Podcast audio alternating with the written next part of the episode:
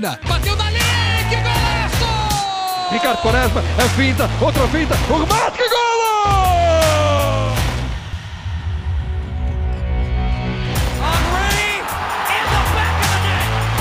Aymar, Aymar, Aymar, Aymar! Grande golo desta!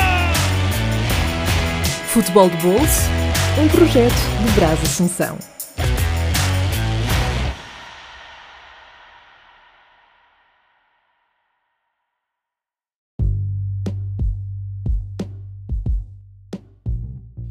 Olá, caríssimos ouvintes do Futebol de Bolso.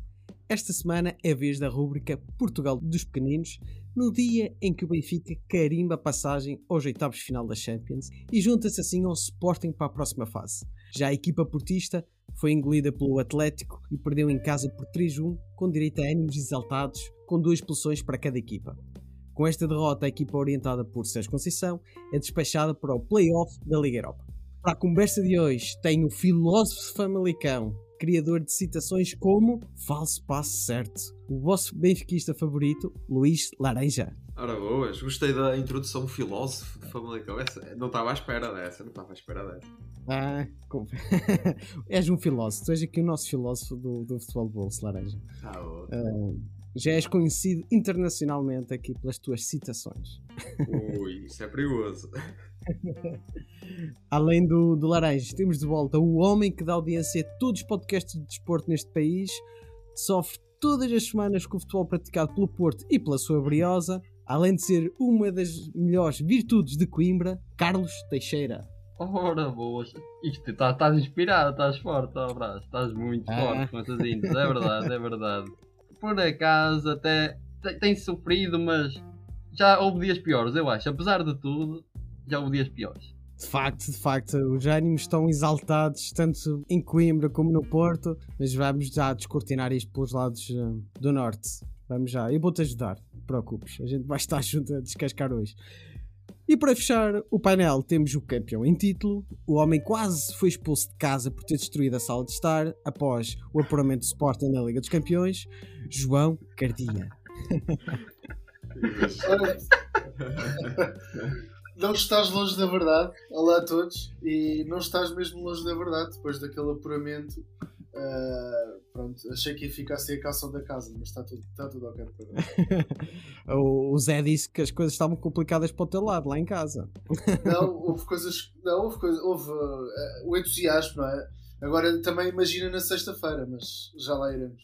Olha, imagino, eu, eu falo por mim, a semana passada foi de emoções fortes aqui em casa pelo título do Atlético Mineiro e eu tive que me controlar muito devido à hora estava na cama e a minha esposa diz ou, ou tu calas-te e para de cantar ou então vais para o anexo onde eu faço aqui o podcast vais para o anexo as malas à porta, ter cuidado. e na por cima é uma cruzeirense ela não estava lá, lá muito feliz com o título Imagina.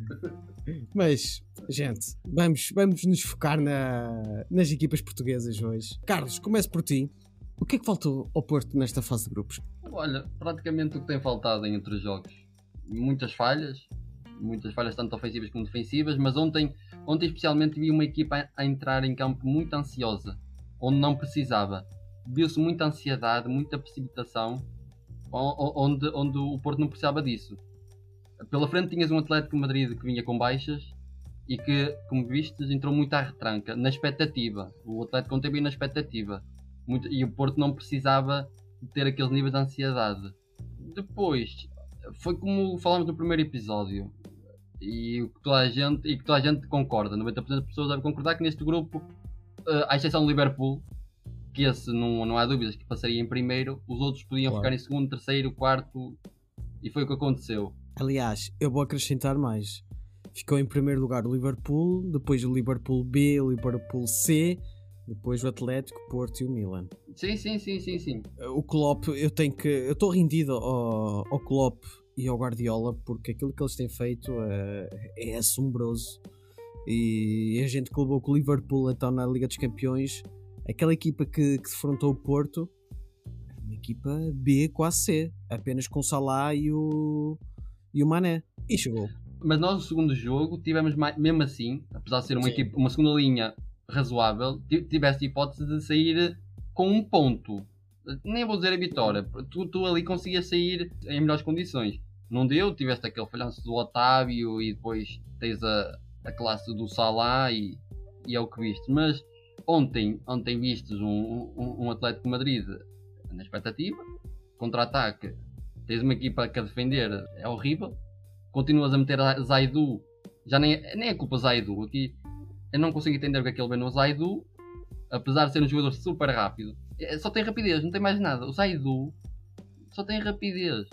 Para acompanhar tudo bem e encostar o ombro e ganhar uma bola. Há lá um, há lá um momento, eu não sei se, se tu, tu vistes, que e ele, sem, sem pressão, sem nada, uma bola suave, ele deixa a bola sair. Uhum. São estes pequenos pormenores que tipo, não podes falhar nem na Champions nem lá nenhum. Ele em Portugal vai sempre dar, e mesmo assim, a jogar no Campeonato Português, quero dizer, vai sempre dar. Agora, nestes jogos, não podes. Tipo, tens o Wendel no banco, que não é tão rápido, mas eu também não preciso de um jogador rápido como o Zaidu, quando tens um Wendel que tem mais cabeça, Claro. sabe o que fazer com, a bola. Na outra estava a comentar contigo, o, o Wendel tem uma, uma coisa Característica. Uma característica, exato, estava a falhar a palavra. Que eu gosto muito, ele gosta muito de vir para dentro, dar opções aos colegas, abrir espaço nas linhas. E ontem, eu ontem, acho que era, uma, era, um, era importante acontecer isso porque o Luís Dias esteve muito tapado pelo Llorente. Ontem o Luís Dias não fez nada. Deve ter sido o primeiro jogo da época em que eu vi o Luís Dias um bocado ali tapado. tapado e com dificuldades em tentar, porque o Salazar não saiu da linha. Eu acho que o Wendel ontem era importante nisso, porque o Wendel tem essa característica de ir para dentro, arrastava os jogadores e o Luís Dias já, já tinha mais espaço para. Ontem eu achei, era, era, era daqueles jogos mesmo, mesmo importantes para o Wendel entrar. Continua a dar com o Zaidu, depois a linha defensiva. Tens o Movemba que é, é muito inconstante. O Movemba é muito inconstante. É bom. É, é razoável. É jogador razoável. Nunca vai ser mais do que aquilo. Faz um bom jogo. É capaz de jogo a seguir a enterrar. Uh, do resto, no geral, tiveste o- muitas falhas ofensivas. O Taremi não esteve para lá. Muitas bolas perdidas, muitas indefinições. Era o que eu estava a dizer no início. Muita precipitação, sem necessidade, sem necessidade.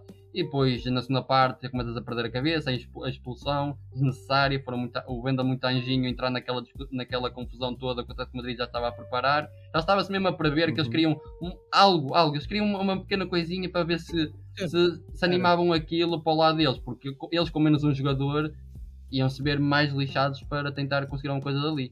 Depois, a segunda parte foi uma autêntica, um autêntico descalabro. Tens o Pepe a uma altura do jogo a cruzar a bola na linha sem ninguém atrás para defender. Foi quando sofres o terceiro, o, o terceiro, sim, o terceiro golo. O que é que o Pepe anda lá Sim. a fazer? Depois, ah, esquece. Foi um jogo, um descalabro total, sem necessidade, sem necessidade, mais uma vez digo. Porque tu ontem entraste em campo com a faca e o queijo na mão. Entraste. Não tinhas que estar lá com uma ansiedade tremenda. Depois ainda tinhas o Liverpool a ajudar. Ainda tinhas o Liverpool a ajudar. Exatamente. Tinhas que jogar com aquilo. Eu, eu, eu casco no Sérgio pelas decisões que ele toma, como o Zaidu. Esquece, eu, é mesmo, eu não consigo entender como é que consegue jogar com o Zaidu. Não dá. O Zaidu não tem uma coisa boa que se pegue. É, o, é o handicap do Porto, é aquele lado esquerdo. Se vocês virem, o Zaidu, em pouco, em duas ou três épocas, passa do Mirandela, do terceiro, ou de- para a Liga dos Campeões a jogar contra o Liverpool em Anfield. Tipo, o rapaz não tem culpa. Acho que foi um. subiu muito rápido, mas o rapaz não tem culpa. Quem tem culpa é quem o põe lá. Quem exige dele coisas que ele não é capaz. É verdade. Se começas uma época a pedir um lateral esquerdo, basicamente foi o Sérgio que a decisão pediu. Compras um lateral esquerdo e depois não, não jogas com o lateral esquerdo que tanto pedes para. Não se entende. Porque, no geral, a equipa está a jogar bem, tem muitos rasgos fantásticos. O Luís Dias, muito na base do Luís Dias, mas tu consegues controlar a bola. E agora com o Vitinha, que ele agora mete, mete- o Vitinha tem sido aposta. Tens ali um jogo, o Otávio continua numa boa forma, nem precisas do Corona, o, aquele super Corona que antes tinhas, que agora já nem precisas, que ele também já nem está para aí, mas A questão é mesmo mas tens a defesa, a defesa continua a ser muito problemática para mim. Tipo, dá para Portugal, também tens aí um problema, não é só o lateral esquerdo, um central, precisas de um central. Tens o Diogo Leite emprestado, que era preferível ter o, o- o Leite a errar e aprender evoluir do que teres o Mbemba a jogar bem, errar, a jogar bem, errar, a jogar bem e errar. Preferia assim. Porque tu tens uma equipa ofensivamente muito interessante. Tens o Evanilson, que o Taremi dá-se muito bem. O Evanilson encostou o Tony Martínez como nunca pensei que fosse encostar O Evanilson tem um. O Evanilson tem uma, uma- uma- É diferente do Tony Martínez. O Tony Martínez é mais de atacar a bola e finalizar. O Evanilson dá só jogo, con- con- constrói ali com, com o Taremi e por acaso está-me a surpreender. Tens o Luís Dias, o Otávio, tens Uhum. o PP ainda me está a deixar assim um bocado, não sei se, se é falta de, se é falta de aposta ou se. Porque no geral, ofensivamente, meio campo à frente, estou contente com a equipa para trás. Tens o Pepe que volta e meia tem ali um, um devaneio e também tem ali umas falhas. Portanto, já prevendo a próxima época, acho que devíamos mesmo apostar numa. Se Conceição continuar, que acho que vai continuar, já, Sim. já nem peço. Já nem faço peditórios nem nada. Eu agora. Se sou- se houver ali uma reformulação na defesa, opa, e manter a- do meio campo para a frente, se manter os Luís Dias, eu acho que podes ter, podes tirar ali grandes coisas. Ora bem, vamos por partes pelo- pelos tópicos. E, e deixa-me só finalizar, Força. e estou mesmo, chate, tô mesmo chate, fico chateado, obviamente. Fico, eu não- olha, eu não sou daqueles que acaba o jogo, filho desse, é. eu meto aquilo para dentro, fico ali a ressacar e podíamos ter passado, e como é que Yeah. perdemos isto, e tata, tata, tata. Pá, mas olha, aconteceu, é que concentrar agora no campeonato e na, na Liga Europa e, e no ver. João, se quiseres falar, Não, que- queria só. Estava a ouvir o que o Carlos está a dizer em relação ao jogo, acho que concordo, eh, mas queria fazer, lançar aqui um tema para a discussão que é tendo em conta que o Porto não se apura, se vocês acreditam que conseguirá manter o Luís Dias em janeiro, nem, nem estou a falar Eh, do estás a falar-. Ah, sim, não, não, não, não, não sai em janeiro. Isso não acredito. O Porto não tem essa fama. Não eu- eles em janeiro normalmente conseguem mantê-los. Estás a ver com a promessa Sim. que sai no fim do, do ano. Só se aparecer um, só se aparecer o Newcastle maluco, começando a falar sabes e que eu estou com estou com o feeling que isso vai acontecer. Que vai ser do ele, Newcastle. oh, ele vai para o Newcastle. O Newcastle precisa urgentemente de reforços e de subir na tabela com, com o novo E projeto. Uh, portanto, acredito que o Luís Dias está muito acessível Mas- para, para os milhões do Newcastle.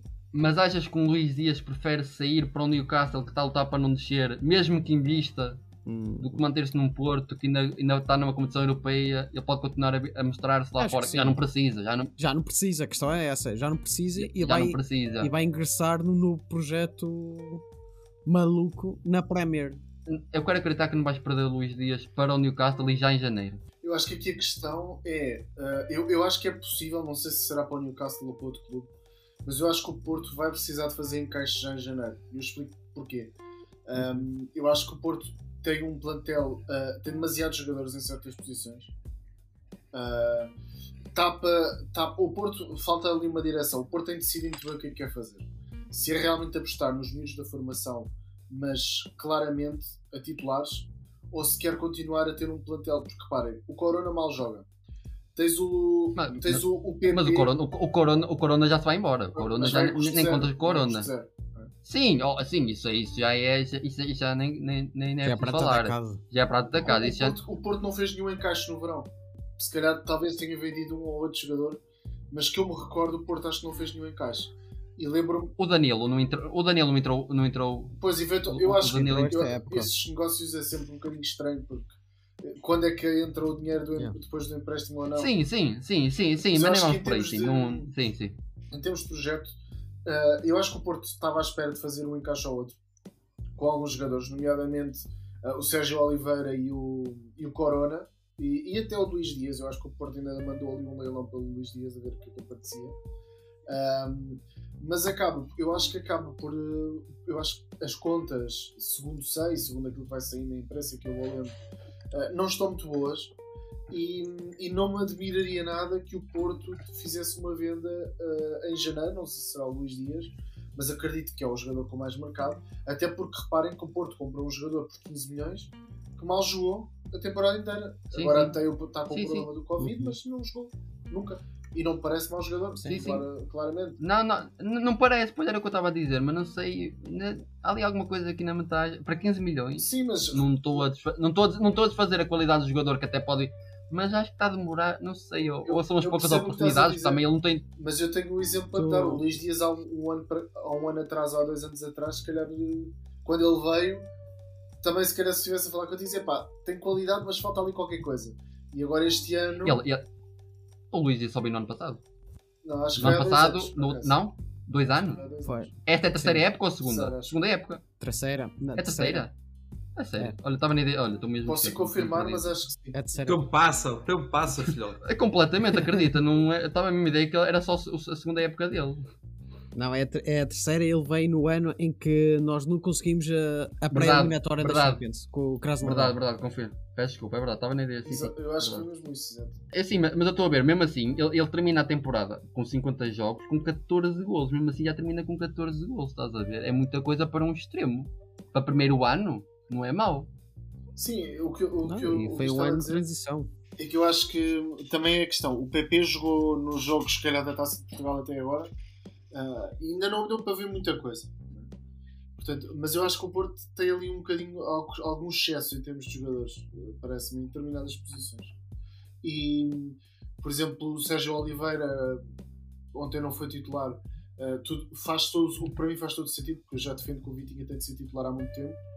Ahm, mas acaba por ser um jogador que está completamente desvalorizado e que provavelmente já não vão conseguir fazer um encaixe nem de perto nem de longe com ele ahm, como, como se calhar achavam que conseguiam fazer.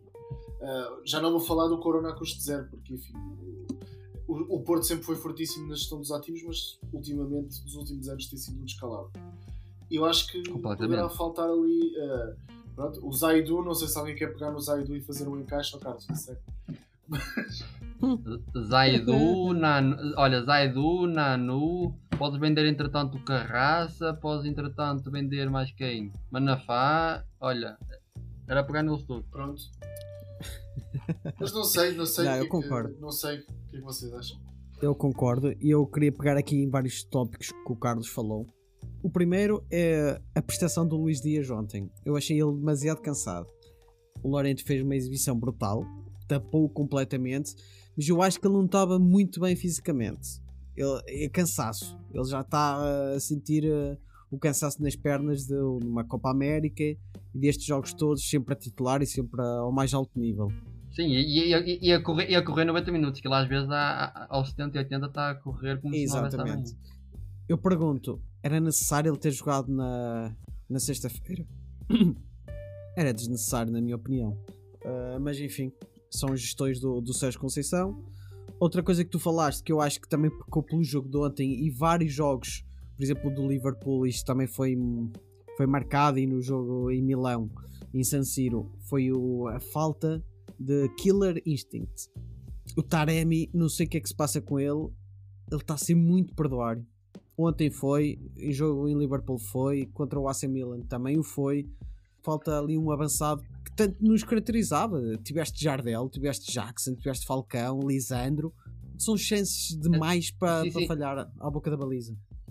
Sim, sim, eu, eu ouvi um comentário no- durante, um, durante um jogo, não sei, se- acho que foi o jogo contra o Liverpool, em que o, coment- o- o comentador disse uma coisa e bem, há, há, há momentos em que o Taremi devia rematar e não remata, e há outros em que ele devia passar ao lado e remata. O Taremi está com muito isso. Apesar de que ele, ele dá, dá muito, dá muito golo, ele devia ser mais Sim. egoísta, devia ser mais egoísta. Mas eu não sei se a falta de golo está, está a desmoralizar. Eu vejo no Taremi um bocado É, eu não queria usar a palavra triste, mas parece desanimado. Parece muito desanimado. Eu já vi Taremi, eu já vi o Taremi mais feliz. Mas não sei, pode ser impressão minha, pode ser só um momento. Outra coisa que eu também apontei aqui da, da, da tua análise, Carlos, a questão do Diogo Leite, eu já acho o contrário. Eu acho que ele devia ter saído mesmo. Eh, Não porque ele não tem qualidade, porque eu tenho, mas acho que esta época a jogar sempre em Braga vai o ajudar a ser realmente, se, se for a aposta para o ano que vem. Eh, E eu espero bem que sim, porque ele tem qualidade. Tem qualidade e precisava E- de uma época sempre a jogar com regularidade. E será que não corres o risco de perderes o Diogo Leite para o Braga? Que eles têm a opção de compra. Hum, Para o Braga, eu não acredito muito nisso. Sabes que há outras coisas por fora. E o, se o Porto quiser, e o Diogo, claro. ah, Eu acredito que sim, Porto. acredito que sim. sabes que na época. Mas e o João, João confirma-me isto. Na altura, o Palhinha era um caso assim similar, não era? Ahm, o, o Palhinha foi emprestado com dois anos, por dois anos. ahm, e, e o Braga, acho que penso eu que não tinha opção de compra. O Palhinha houve ali alguma insegurança porque ahm, nem sempre estava a ser aposta ah, no Sporting. Ou seja, o Palhinha fez inúmeras pré-épocas. ah, Sim. e- mas a questão principal era se o Sporting iria aproveitar para fazer algum encaixe. Mas foi, foi curiosamente foi quando veio o Ruben Amorim que se calhar foi o treinador que o lançou, que, que- que lhe deu se calhar melhor rendimento em Braga também. Portanto, eu acho que as coisas Concordo. acabaram por surgir.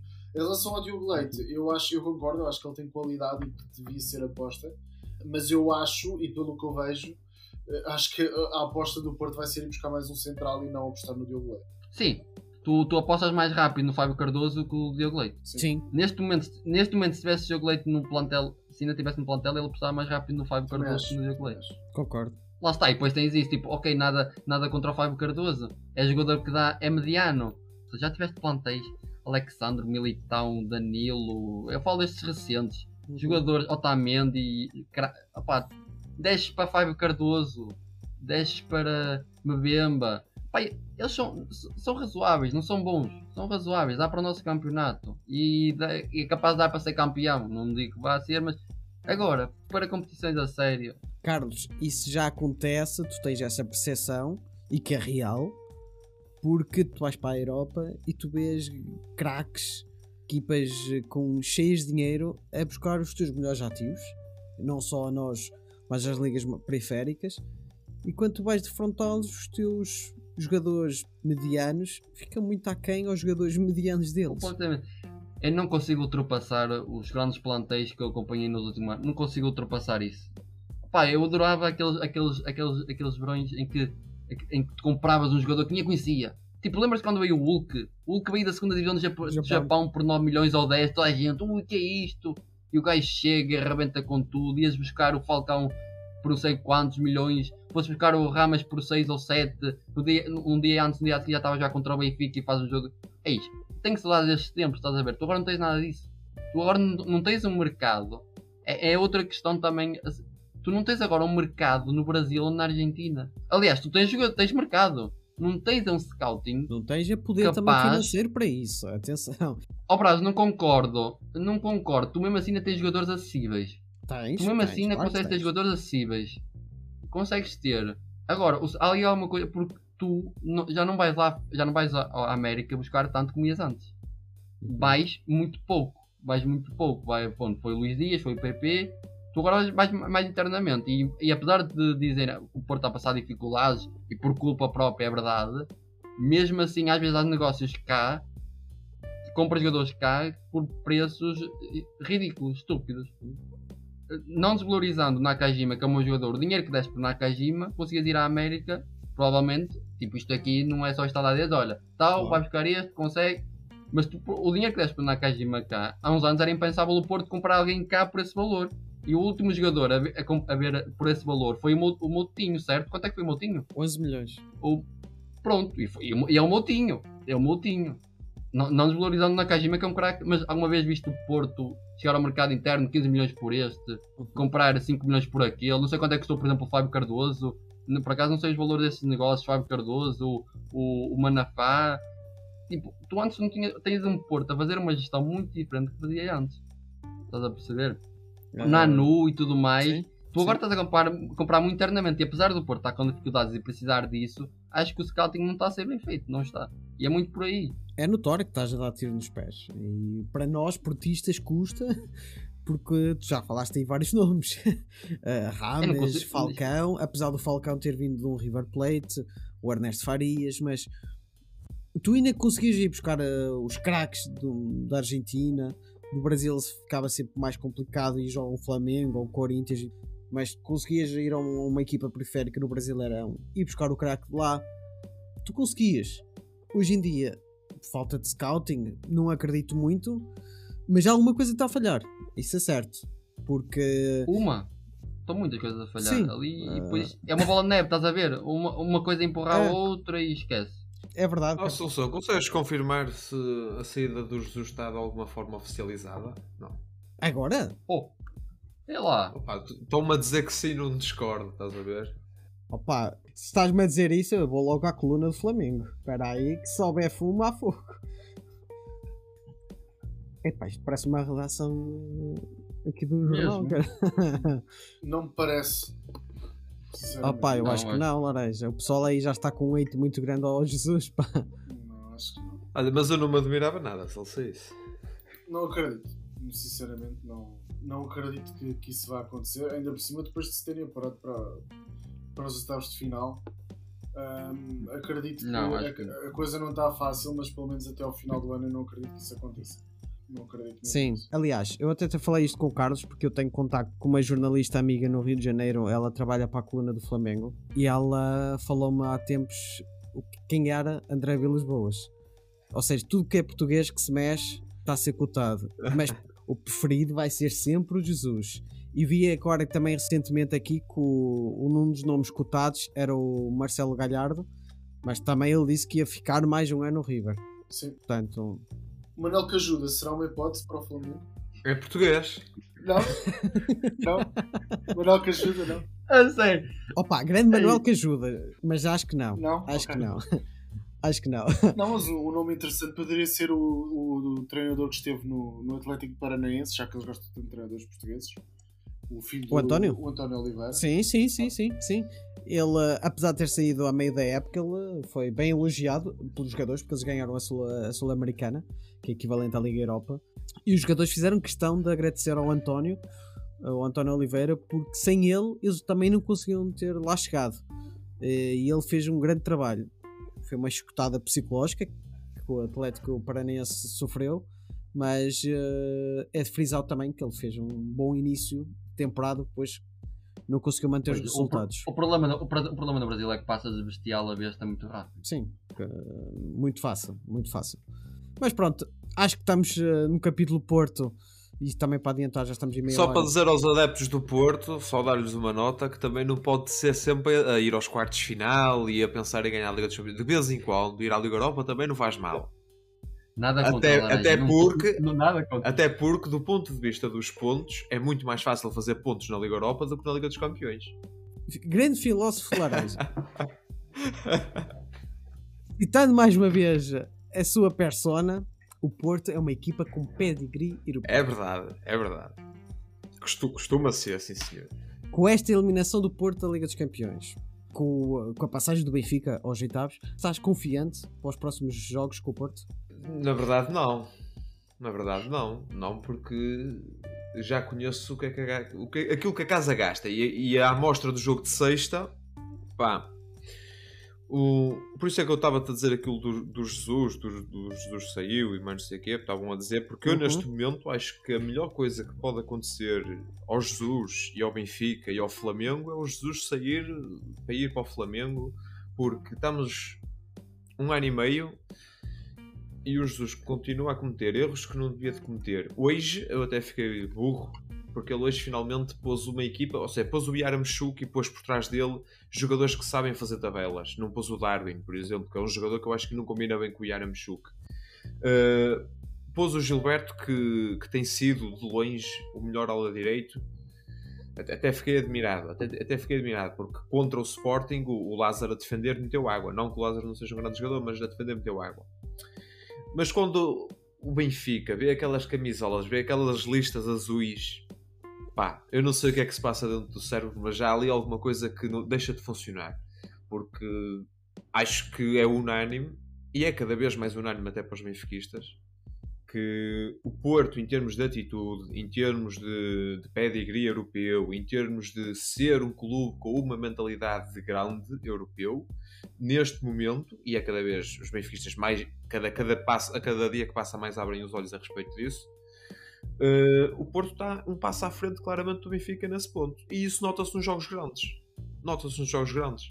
E, e eu não tenho dúvidas, ainda para mais depois de não ter passado aos quartos final, aos quartos, aos oitavos finais da Champions, o- os jogadores do Porto e o Sérgio Conceição e tudo mais vão entrar nesse jogo como, como sabia dependesse do resultado desse jogo. Enquanto que no Benfica não é tanta essa mentalidade, é a mentalidade do opá, se nós não ganharmos a taça, temos a taça da Liga, se não ganharmos a taça da Liga, temos o campeonato, e se não ganharmos o campeonato, o importante é ir à Champions.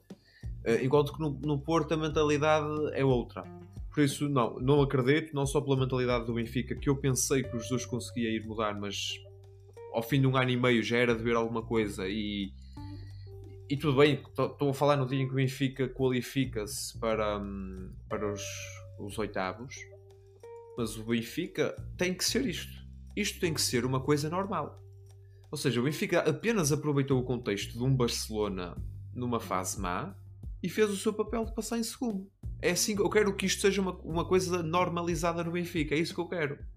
Porque, porque o Benfica, Ah, no- e eu não me esqueço, o- o- na primeira jornada contra este Dinamo Kiev, fez um jogo em, em que controlou o jogo com bola, mas foi, em termos de criatividade, foi, foi muito mau. Muito mau.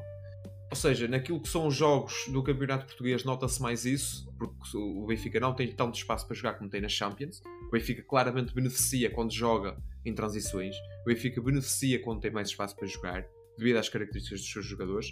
E, e- Uhum. e isso até se notou mesmo no jogo com o Sporting, porque vocês a dada altura, não sei se repararam, ao intervalo, e, opa, já estou aqui a misturar temas, mas as coisas estão interligadas.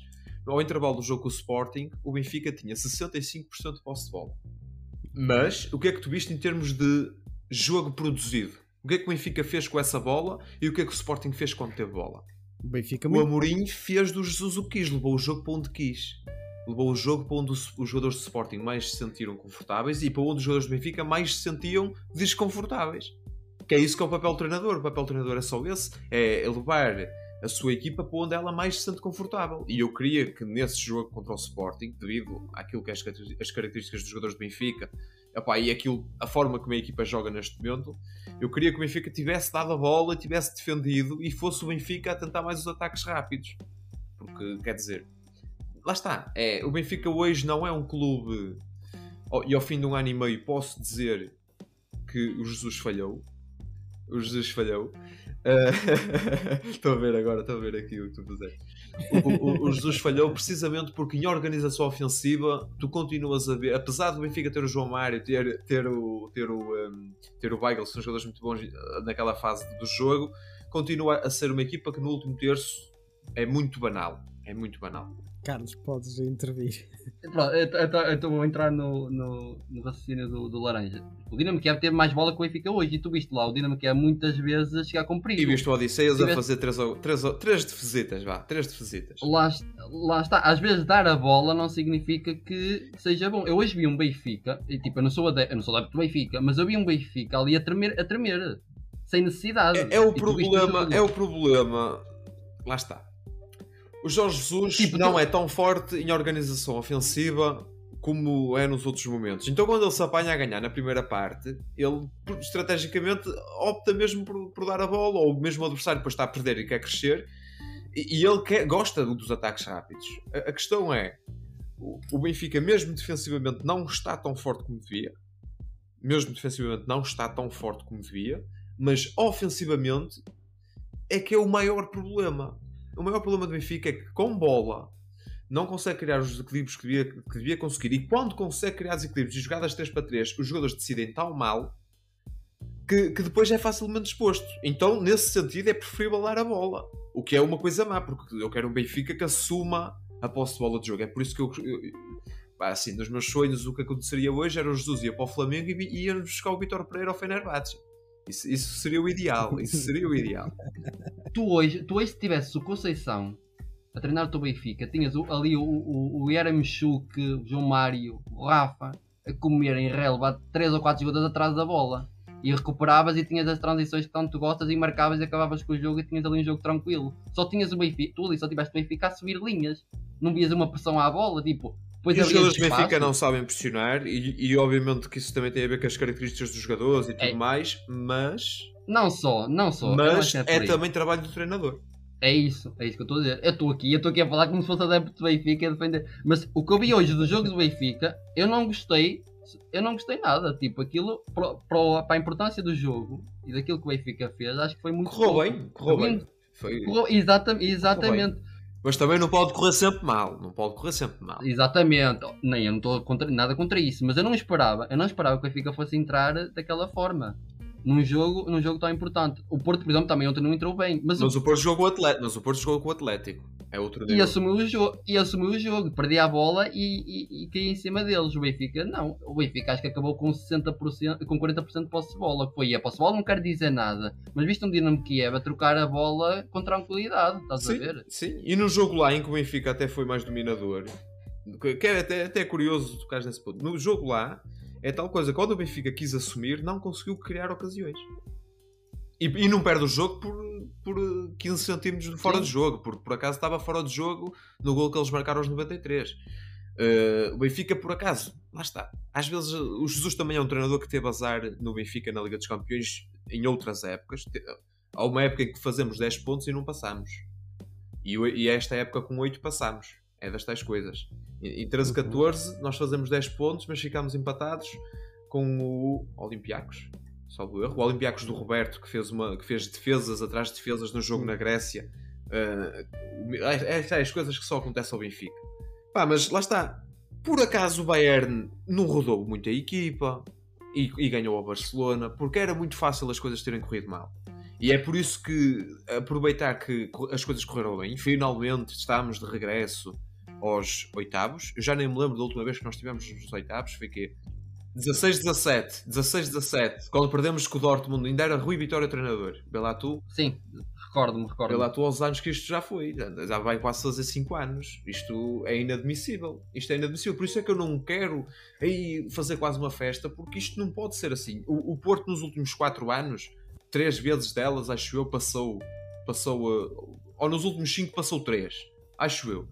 E o Benfica, em 5, esta é a primeira vez que passa. Isso é, é- mostra bem o ponto para onde o Benfica está a caminhar e como eu, de certa forma, e, e a semana a semana não vejo a equipa a progredir, é por isso que eu acho que neste momento a melhor coisa que podia mesmo acontecer era a saída do Jorge Jesus. Se, é assim, era, se eu estou a dizer isto e já falei no Vitor Pereira, mas eu também duvido que o Rui Costa fosse buscar o Vitor Pereira, não é? Eu não, eu não duvido. Sim. A partir do momento que vais buscar o Otamendi, foi o que foi no Porto, e é, e é neste momento capitão de equipa do Benfica. Chega cá e pega destaca. Eu acho que tem outros nomes na calha antes Sim. do, do Vitor. Sim, sim, sim. Eu compreendo porque é que o Laranja, o Laranja gosta do Vitor Pereira, eh, mas eu acho que o próximo treinador das duas, uma, ou é estrangeiro, ou então tem o querido treinador que está a ser cotado, que é o Pepe. Mas lá está.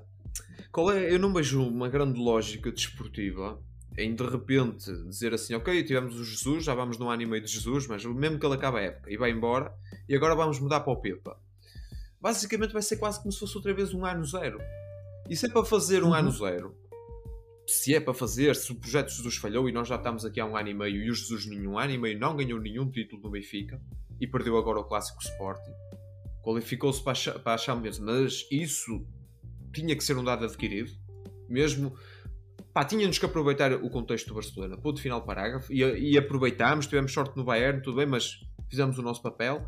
Mas acho que temos uma janela de oportunidade muito boa para o Jesus e muito boa para o Benfica para fazer uma coisa boa para os dois e, e ir já buscar um treinador que, que para mim seria o Vítor Pereira, lá está, porque é um treinador que já ganhou títulos, é um treinador experiente e é um treinador que tem aquela personalidade que eu gosto de um treinador. Tu lembras dele no Porto?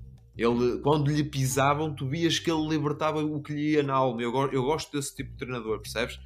Eh, e é um treinador que eu acho que é muito é mais forte que o Jesus em organização ofensiva, que eu acho que é aquilo que o Benfica precisa urgentemente melhorar. Ele, foi- ele foi à luz ganhar com Seba, Kleber e quem era o outro? E o Djalma? Não foi? O Djalma também jogou, no Icon a defesa direito, Bianco. pá, o Ian, O na Ianco, frente, o, o gol do, do fora do jogo do Maicon, sim. Mas eu acho que. Mas esse Porto jogava que era uma coisa doida. Esse eu- Porto, é, nessa fase ainda não, mas no, no segundo, no segundo ano do título do Vitor Pereira, no ano do Kelvin, no Porto jogava que era uma coisa doida. Mas eu, eu vou lançar aqui outro nome. Paulo Fonseca. Eu percebo, Uhum. eu percebo, e não é que acho mau treinador, até acho que é um bom treinador, mas é um discípulo do Jesus, ou seja, e se bem que ele tenta trabalhar muito mais a organização ofensiva, tenta sim, é um, um treinador que passou no Porto e falhou. Há ali aquilo, pode não lidar bem, porque também na Roma não lhe correu bem. Na Roma não lhe correu bem. E é um, um, e é um treinador da área de Jorge Mendes. E é isso que também não me agrada muito, percebes? Sim, eu, eu acho que é um treinador que na Roma, e e até podemos olhar agora para aquilo que está a acontecer com o Mourinho, eu acho que não foi assim tão mal. Acho que ele teve sempre plantéis inferiores a, a- aos outros, portanto, às Juventus, aos dois de, Mil, de Milão, Nápoles, a Lásio, teve sempre plantéis inferiores. E, e mesmo assim conseguiu. como a Atalanta. E mesmo a Atalanta. E, e mesmo assim, se segundo, conseguiu, por exemplo, os meus meios finais da Liga Europa. Acho que num dos anos conseguiu, não sei se teve a lutar pela Liga dos Campeões. Depois, o ano passado, as coisas claramente não correram nada bem. Mas eu acho que o, o que o Benfica tem de definir é, é para onde é que quer ir. Porque, e eu acho que isso é que vai definir muito aquilo que pode ser o futuro treinador. Eu acho que nós, eu acho que isto, como Sportingista, acho que esta contestação ao Jesus até é um bocadinho exagerada. Eu acho que deviam manter o Jesus.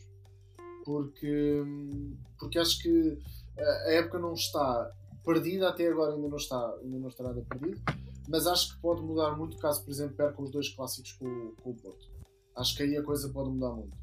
Depois digo também que um, caso, caso pretendessem voltar à questão de apostar na, na formação, uh, apostar no, no Paulo Bernardo e noutros miúdos da equipa B que estão aí a despontar, o Pepa poderia ser um treinador interessante. Agora concordo com o Laranja naquilo que ele diz que é, uh, seria um ano zero no sentido em que Ruben Amorim há poucos e por isso uh, teria de sempre ah, claro. haver ali uma, uma adaptação para o Pepa e, e, também alguma até paciência. Não quer dizer que não pudessem ganhar, porque podiam, o futebol, uh, a, a, bola é redonda, portanto poderiam sempre ganhar. Mas acho que o Jesus, pelo menos até ao final da época, eu ficaria muito surpreendido. Eu acho que fica, a não ser que perca claramente que exista assim um descalabro até ao final do ano, em que é janeiro. Uh, olha, que eu vou-vos dar aqui uma, uma notícia que apesar da qualificação da Champions, Jorge Jesus está descontente com a insatisfação no Benfica e dos seus adeptos perante o interesse e a sondagem permanente do Flamengo. Está interessado em ouvir o projeto do Flamengo para 2022. Porque também tem muito a ver com isso que, tu, que essa questão que foi falada, que é hum, há muita divisão no Benfica e pá, o, Benfica é um clube que só ganha quando, quando a carruagem está toda embalada, percebes? Se faltar mudar uhum. um pneu, aquilo já não corre bem. E os adeptos não estão unidos em volta do treinador, qualquer coisinha com a mal é, é logo uma contestação. Por isso, por isso é que, pronto, não correu bem esta passagem do Jesus. O primeiro ano, eu, já, eu cheguei a dizer a ti, Assunção, quando, quando falámos sobre o projeto do Seixal, que se o Jorge Jesus não ganhasse nenhum título e depois tudo bem que teve a situação Covid, mas nem em segundo ficou, que tinha que ir embora, porque era um falhanço completo, é que nem uma taça para a amostra. E, e, o que é certo é que nós nesta época começámos bem, mas a equipa não evolui taticamente. A equipa não evolui, a equipa uh, atingiu aqueles sete jogos do início, mas não, não dá mais do que aquilo. Parece que o auge, o, o pico do Benfica é atingido e depois não, nunca mais desenvolve. É aquilo e acabou. Nunca mais desenvolve. E depois são algumas uh, tomadas de decisão que ele, que ele faz. Por exemplo, o Darwin, que, se é um jogador que rápido, que procura muito bem a profundidade, precisa de espaço para jogar, qual é a lógica de insistir tanto no Darwin a jogar em apoios, a jogar em caixas, em autênticas cabines telefónicas para fazer tabelas e pôr o Yaramchuk a, a procurar a profundidade quando são jogadores que é precisamente o oposto. E, e, mesmo sendo o Darwin um jogador que não se adapta a jogar em tão pouco espaço, ou seja, não tem tanta lógica pôr o Darwin a jogar quando estás a jogar contra o Arouca em casa e eles estão com um autêntico autocarro montado. Porque é um jogador que te perde muitas bolas ali. E, e o Jorge Jesus teima, lá está, as 5 substituições. Foi também uma coisa que eu, que eu começo a achar que vai prejudicar o JJ porque ele depois quer fazer as 5 substituições e muitas das vezes fa faz coisas que quer fazer por fazer. Muda tudo, sim. Eu, eu disse até às vezes prefiro uma abordagem mais à Guardiola ou à Laje, que são dois treinadores que raramente até usam as três. Porque se a equipa está bem, não é preciso mexer, vai, vai, é mexer por mexer porquê? Lá está. São sim. as tais coisas que já chega a estar dividido em volta do presidente que não está assim tanto dividido, não é? Porque 84% votaram no Rui Costa, mas há uma divisão. Não convém também ter essa divisão no, no treinador. E, e, e, o jogo com o Sporting foi quase como uma gota d'água para muita gente. Ok. João, não sei se queres concluir aqui alguma coisa. Sim. Estás a pedir voz já há algum tempo e aí a seguir podes embalar para o, para o Sporting. Muito bem, então podemos, podemos terminar o Benfica e começar. No Sporting, em relação ao Benfica, acho que realmente eu concordo com o Laranja quando ele diz que há aqui um conjunto de fatores que levam a que se calhar faça sentido do JJ sair. Um, eu acho que provavelmente isso seria difícil para o Benfica nesta fase porque um, não, não existem assim tantos treinadores disponíveis que se calhar uh, pudessem pagar imediatamente na equipa. uh, com, com qualidade e que pudesse ainda entusiasmar uh, talvez a massa adepta. Uh, acho que o, o, o, problema principal do Jesus, além da questão do tática, concordo também com o que ele disse relativamente à organização ofensiva, acho que falta identidade. É muito difícil perceber como é que o Benfica joga. há, muito, há poucos movimentos padrão no, no jogo do Benfica mas acho que a questão da comunicação é fundamental. Acho que um, um treinador que, que, E eu já sofri disso quando ele estava no Sporting. Portanto, um treinador que se vangloria de. Tudo bem, eliminar o Barcelona é um mérito, como é óbvio, mas eu não, não estou para aqui a puxar dos galões por ter eliminado o Dortmund, o Borussia Dortmund. Tudo bem que não é um clube como o Barcelona, mas por exemplo, não tinha o Haaland. Não pareceu. É um fato, é um, uma conquista importante, no entanto, tem de ser. Uh, analisada à medida do contexto em que nós estamos hoje em dia. E eu acho que o Barcelona hoje em dia, talvez o pior Barcelona dos últimos 20 anos, é um clube que está em reconstrução com o Xavi, uh, que está ainda à procura, parece-me vão começar a, começar a apostar mais na formação, mas eu acho que, quer dizer, não... depois quando perde um jogo daquela forma, vir dizer que uh, em 17 ou 18 anos quase nunca perdeu com o Sporting, isso é de uma pessoa que está muito insegura em relação àquilo que está a fazer e parece-me que esse é um dos principais problemas, é a comunicação. Acho que já vimos vários exemplos de jogadores que até estão descontentes com a forma como ele se, como ele se dirige a eles. Nós vimos isso agora num, num dos últimos jogos, uh, salvo erro até na Champions, penso eu. Mas o Lara já me corrigiste se, se eu não estiver certo. E com o Gilberto, não foi? foi? Com o Gilberto e acho que. Gilberto e com o Lucas Veríssimo foi, foi contra o Bayern de fora. E fora as coisas que se passam dentro do balneário que Exatamente. O Jesus não é um gajo fácil de aturar. Não, de todo, de todo. E eu acho que. Quando, quando a equipa está a ganhar, a coisa vai. Agora, quando não se ganha títulos, não é nada fácil de aturar. Sim, e ele não está habituado a lidar com este tipo. Uh, ah, um, porque claramente, pronto, tem sido uh, uma segunda passagem muito diferente daquela que foi a primeira dele no Benfica. E se, se por um lado uh, no Sporting quando ele veio, se calhar a exigência ou o que se esperava uh, não era tanto como se esperava, por exemplo, agora no Benfica, porque ele veio depois de ganhar uma Libertadores, uh, portanto era um bocadinho diferente. Mas eu acho que no, ele está a passar por dificuldades porque ele próprio achou que ia chegar cá e ia dominar isto tudo. E, e não foi isso que aconteceu. E portanto, a partir daí, acho que o mindset dele uh, tem sido cada vez desculpas atrás de desculpas, era o Covid. Uh, quando, quer dizer, o Benfica compra os jogadores, gastou 100 milhões o ano passado. Este ano contratou um avançado que talvez tenha sido uma, um dos bons destaques do europeu, Yaramchuk. Contratou o João Mário, que era titular no campeão nacional de caras, é um, um internacional português. Uh, sei lá, tem uma linha defensiva uh, que, na teoria, claramente é a melhor linha defensiva em Portugal. Uh, ou seja, não, não me parece que existam muitos argumentos que o Jesus possa levantar para justificar. Uh, eu, eu sei que ele acha que na cabeça dele que a contestação começou agora, mas eu sei que eu estava a ver na conferência de imprensa a dizer que em 26 jogos ganhou 17, perdeu 4 e que dois deles foram contra o Bayern de Munique. Uh, é verdade, mas por exemplo, um dos que perdeu foi contra o Portimonense em casa. Uhum. No jogo que claramente não podia perder. Exatamente. E, e, eu acho que é mais do que isso, ou seja, é a falta de qualidade do jogo do Benfica, é a falta de identidade da equipa do Benfica, é uma quantidade absurda de jogadores que o Benfica tem. O Benfica quase estava a fazer uma equipa só com avançados. Uh, e vá lá que venderam o Vinícius, o brasileiro que foi ao PSV. E pronto, eu acho que falta, é, é, falta projeto ali, falta uma direção. Uh, e com o Jesus é sempre assim: é contentores de jogadores, é tudo o que existe ele vai comprar um, e pronto. E, e, acho que hoje ainda meteu lá o, o Paulo Bernardo para, para dar ali um bombom aos adeptos. Mas, por exemplo, a gestão que ele tem feito do Jetson tem sido absolutamente desastrosa. Péssima. E do Florentino Péssima. também, apesar de estar a jogar no Getafe, um, mas uh, tem sido desastroso. Carlos. Era, é, basicamente, o, o, o, João tocou naquilo que queria finalizar. O, o problema de Jesus começou quando chegou do Brasil, feito feito, arrogante, arrogante, a dizer que ia jogar o triplo a prometer mundos e fundos, a ter um plantel à maneira dele, um investimento forte, e depois é o que se vê. O Jesus começou a pecar a partir daí.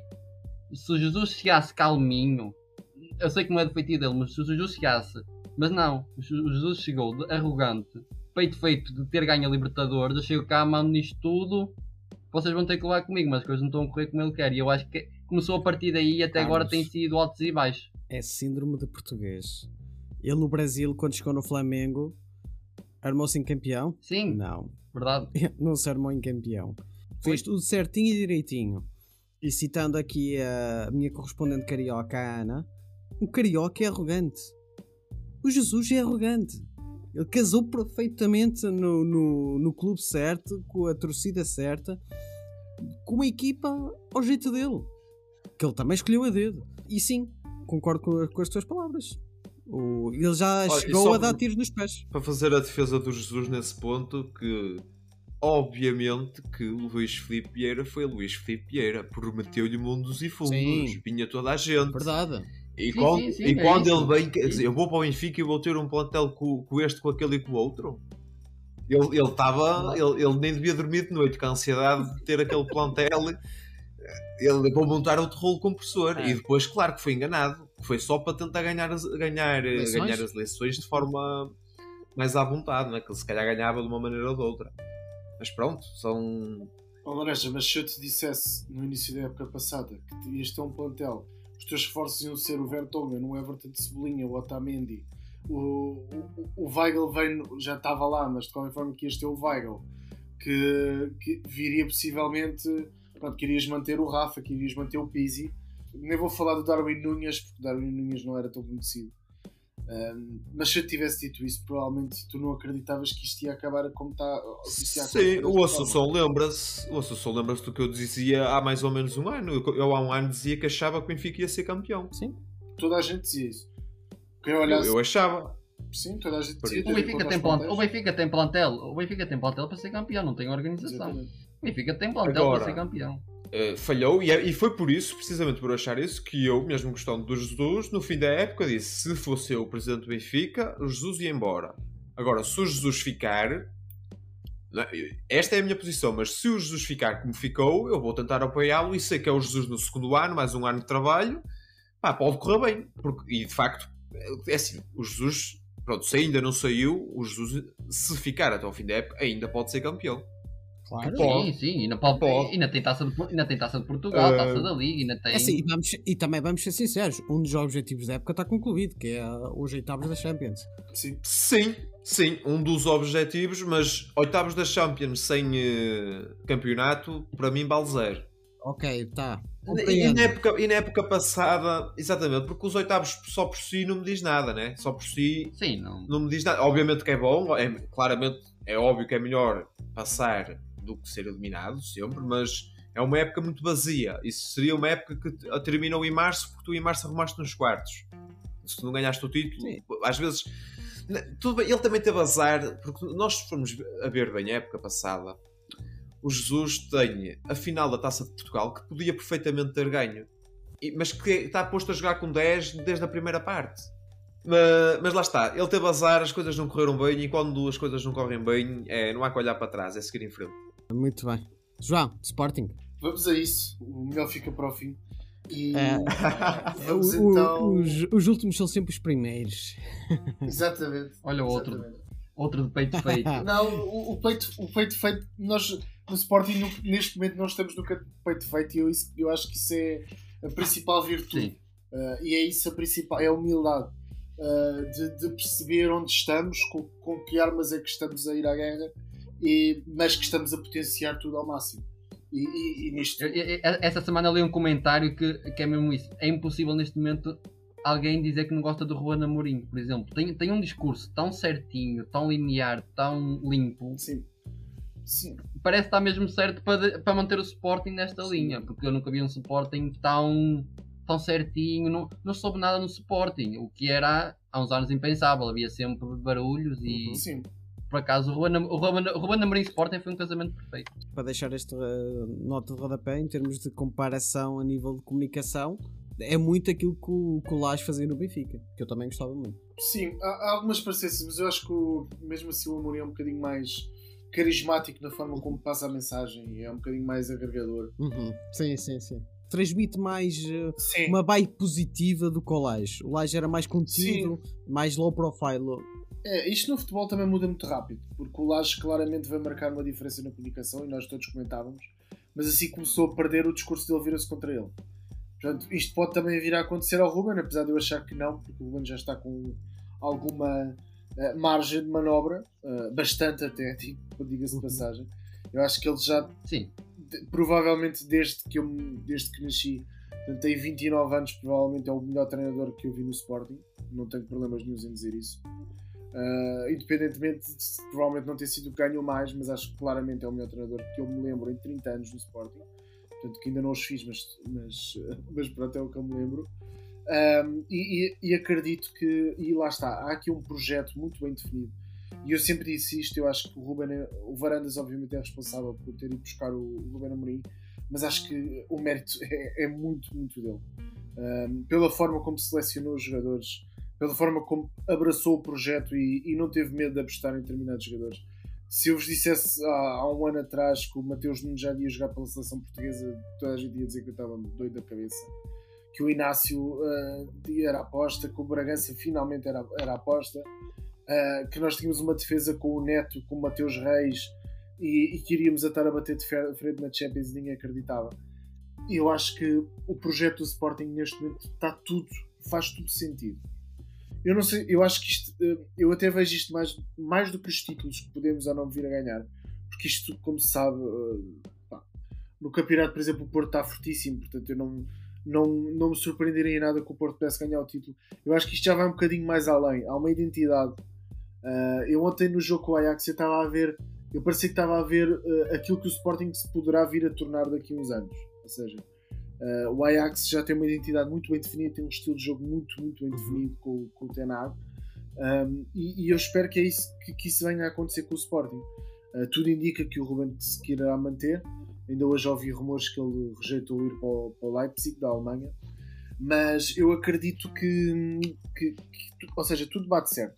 Em relação ao derby, uh, acho que aquilo que o Lareja disse, eu concordo em absoluto. Acho que o Amorim deu, e, o Carlos também disse, uh, o Amorim deu um, um banho ao Jesus. Uh, levou o jogo para onde quis, soube jogar com as fraquezas e com as forças do Sporting. Um, soube sair muito, sabia que na transição uh, defensiva o Benfica peca.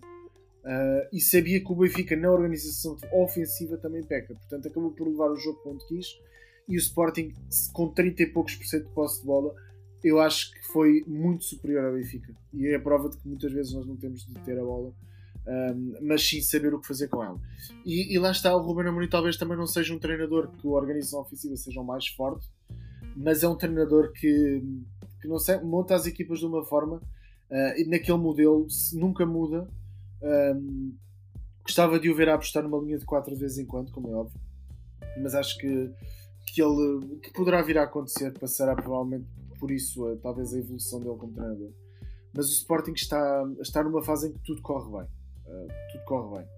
Portanto, uh, mesmo em termos até quase financeiros, agora houve um empréstimo obrigacionista que foi subscrito por mais do que aquilo que se esperava, porque, como é óbvio, o Sporting está em altas. Portanto, é, é um bocadinho o oposto aqui quase do Benfica, apesar das duas equipas terem passado para, para os oitavos, em que numa vê-se uma direção muito. Há uma direção, há um projeto, uh, sabes, há uma visão para o clube, e na outra há uma manta de retalhos em que tenta-se apostar o all-in todos os anos e logo se vê o que é que dá. O Porto está aqui um bocadinho no meio, uh, porque o Porto poderia estar a apostar também, fazer um, um projeto uh, com uma visão um bocadinho diferente, eu acredito nisso. Um, mas acho que o Sporting está, está a caminhar para, para finalmente ser um clube estável e acredito que caso o Ruben continue, o Ruben Amorim, acredito que isso venha a acontecer, que seja um clube muito estável e que possa durante muitos anos competir pelos títulos, que é algo que nunca aconteceu em, em pelo menos 30 anos. Tu achas que, que esta harmonia toda que se vive no Sporting vai se prolongar? Eu, quando coloco esta questão, é no sentido. Vá, mesmo que vocês não sejam campeões, eu acredito que realmente vocês vão até ao fim e vão jogar um futebol bonito, característico vosso, já. Que é como tu falas, é uma identidade à Sporting. Acreditas que se no final da época, porventura, com título ou não, ou com títulos, Ruben Amorim saia, tu acreditas que isso ainda se vai perpetuar? Eu, é assim, o Sporting é sempre uma caixinha de surpresas, porque também é um clube que tem muita divisão interna. Uh, e é um clube em que se, uh, que se procura sempre os desaires para poder atacar. Aparecem lá os velhos do Restelo que começam a vir atacar. Uh, eu não sou fã do Varandas, portanto, eu nunca não votei no Varandas um, e não, não sou grande apologista da postura dele, não, não gosto. Não, tu não tocaste no ponto crucial que eu queria que tu falasses, portanto, desenvolve. Pronto. Uh, não sou. Eu acho que o, o, o Varandas deve uh, muito ao Ruben Amorim e por isso eu acho que, mas a meu ver, na forma como eu vejo, isto vai além de ganhar outros títulos todos.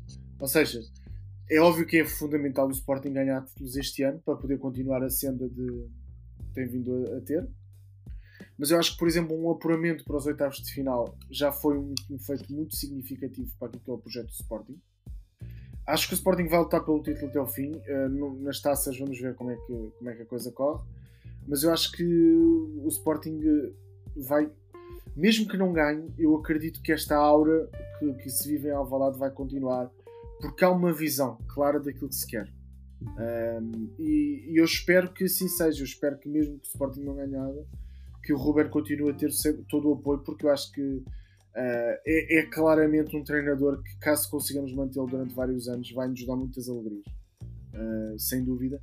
E poderemos até algo impensável que é uh, o Sporting poder durante alguns anos atingir alguma hegemonia no futebol português, que é algo que, que é impensável para qualquer adepto, seja ele do Porto, do Benfica ou do Sim. Sporting, imaginar esse cenário. Um, pela forma como eu vejo isto é eu acho que o Sporting tem um plantel inferior aos dos outros dois, claramente inferior. Uh, não tanto em qualidade, mas sobretudo em quantidade. Faltam ali muitas soluções e, por exemplo, ontem viu-se que alguns jogadores têm alguma dificuldade. O Sporting não tem um avançado para substituir o Paulinho, por exemplo.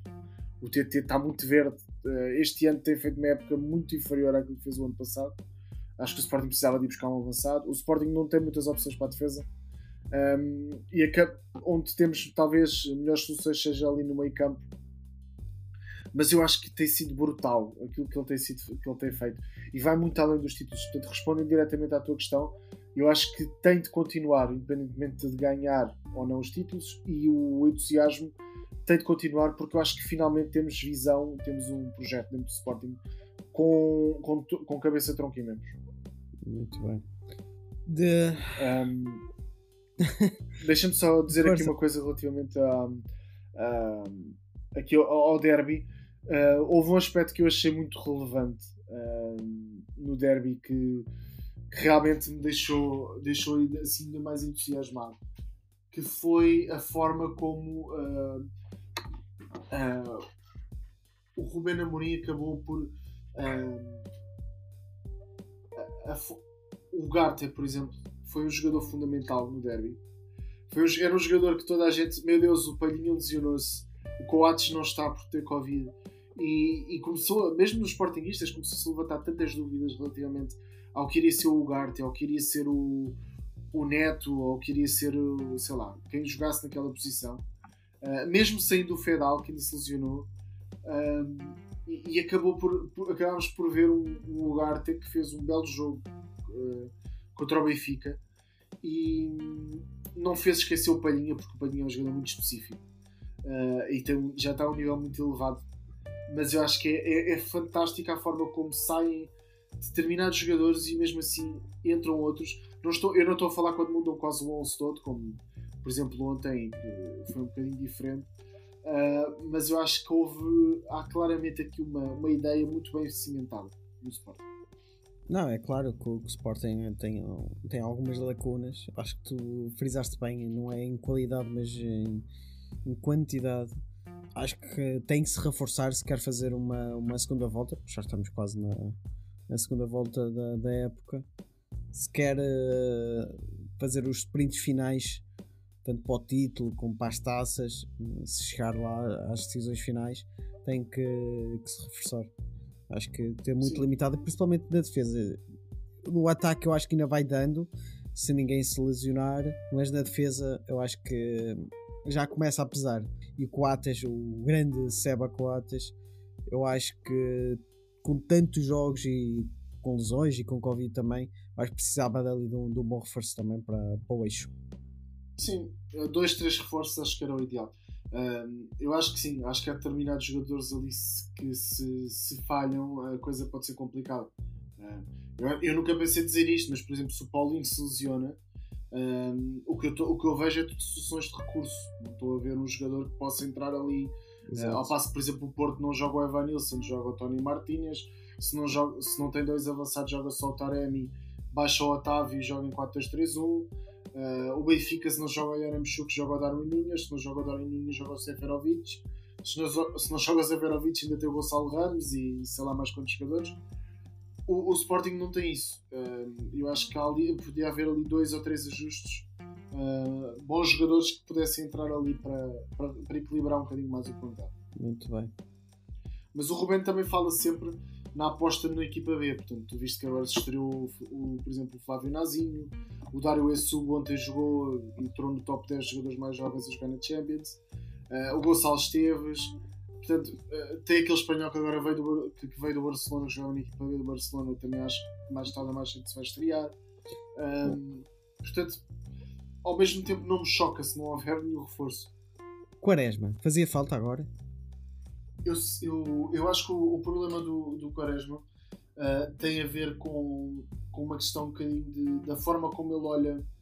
ah, o, o Quaresma é muito bem disposto. É um- Parece-me parece um rapaz muito bem disposto. Mas acho que em termos de concentração tem ali lapsos muito grandes. Ah, e mesmo em termos de jogo, muitas vezes, não- se calhar não joga com a atitude certa. Por isso, eu fui, eu fui apologista. ah, do Quaresma ter sido emprestado também para ganhar calo. Eu acredito que ele para o ano possa voltar a jogar no Sporting. Ahm, mas, por exemplo, nós vemos ainda este ano, salvo erro no jogo contra o Benfica, ah, teve alguns erros, e mesmo contra o Porto, que acho que dá duas bolas.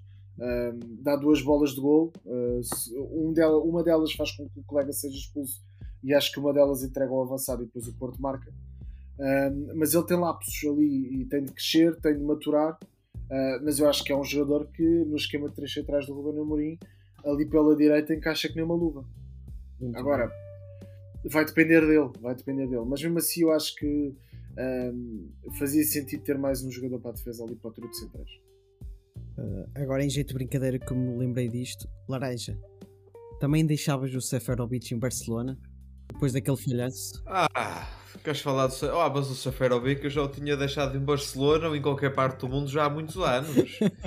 Eh, eu, eu, eu não consigo perceber. Tipo, é de facto, as pessoas são. As pessoas, no caso, o o Benfica é um clube que é de facto mal gerido.